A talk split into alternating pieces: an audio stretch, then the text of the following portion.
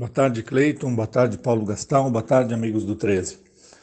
Eu não sou entendido, não compreendo direito internacional na prática, as relações do direito internacional, as relações entre países, a questão toda da diplomacia, não entendo.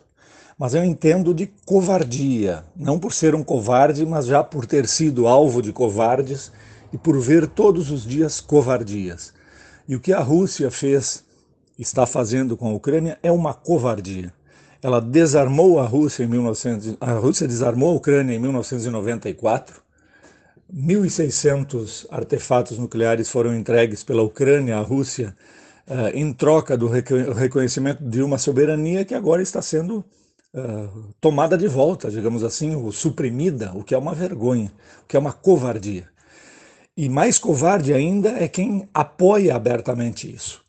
E eu, com muita tristeza, vi ontem, isso está nos noticiários, não é invencionice de ninguém, o PT no Senado, ou pelo menos alguns membros do PT, mas isso foi para uma rede uh, vinculada a, a, essas pessoas, uh, dizendo que a culpa é dos Estados Unidos porque, coloca, porque a OTAN coloca em risco a soberania da Rússia, ou as fronteiras da Rússia, ou a segurança da Rússia, ou seja lá o que for. Isso é, isso é de uma falta de escrúpulos, de uma falta de vergonha, de uma falta de conduta ética, de uma desonestidade intelectual toda a prova. Nesse momento não se apoia o, o cretino, o, o invasor, aquele que esbulha as fronteiras, aquele que ataca a soberania dos países. Agora é hora ou de se manter neutro por questões estratégicas ou de criticar. Quem tem poderio, poderio econômico tem que criticar. A, a, em seguidinha já tiraram das redes, não há mais nada nas redes. Não há mais esse apoio uh, por via transversa a essa cretinice feita pelo Putin. Não nos esqueçamos de que o seu Putin, de que a China, que está dando, embora criticando a invasão, está dando um apoio velado à, à atitude do Putin, são países de origem comunista. Sim, a China e a Rússia têm governos comunistas totalitários travestidos de capitalismo parcial, porque precisam de dinheiro para eh, exatamente construírem um império.